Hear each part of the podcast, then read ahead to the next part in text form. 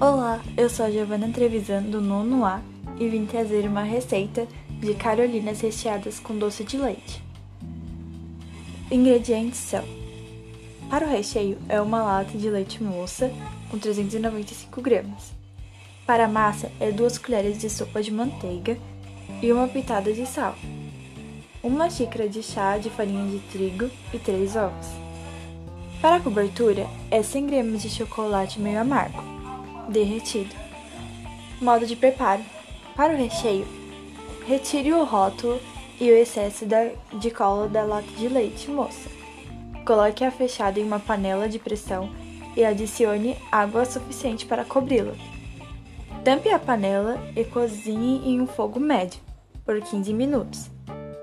Espere sair toda a pressão, abra a panela, retire a lata com cuidado e deixe esfriar antes de abri-la. Transfira o conteúdo para um recipiente e misture para ficar homogêneo. Reserve. Para a massa, em uma panela, ferva uma xícara de chá de água com a manteiga e sal. Adicione de uma só vez a farinha de trigo e mexa rapidamente até que a massa forme uma bola que se desprende da panela. Transfira a massa para uma batedeira e vá acrescentando os ovos, um a um batendo sempre até que a, a massa fique brilhante e lisa.